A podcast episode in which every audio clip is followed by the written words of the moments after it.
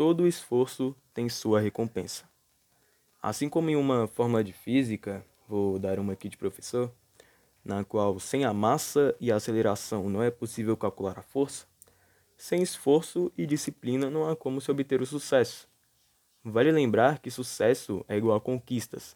Ninguém chega nos 10 km sem antes passar pelos 10 metros. E que recompensas são equivalentes aos esforços. Não há como se tornar a empresa mais bem sucedida do mundo fazendo apenas planilhas no Excel, saca? O fator sorte, o soro mágico que facilita a sua vida, não passa de acúmulo de preparo para possíveis cenários adversos.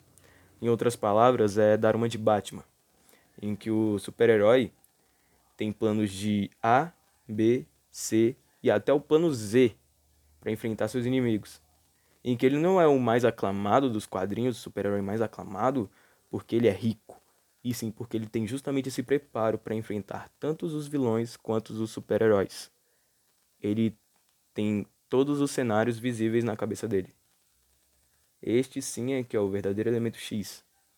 É o verdadeiro AIS. O verdadeiro trunfo. Recompensas não surgem do acaso. A menos que você seja o preferido de Deus, ou ganhe na loteria, ou coisas assim, seu triunfo ele só surgirá a partir de diversos erros e acertos combinados com balde de suor e uma adição de perspicácia e vontade. Thomas Edison, que hoje está em todos os livros de física, falhou 1.200 vezes para inventar a lâmpada. Isaac Newton, que era o pior aluno da sala e foi o descobridor da gravidade.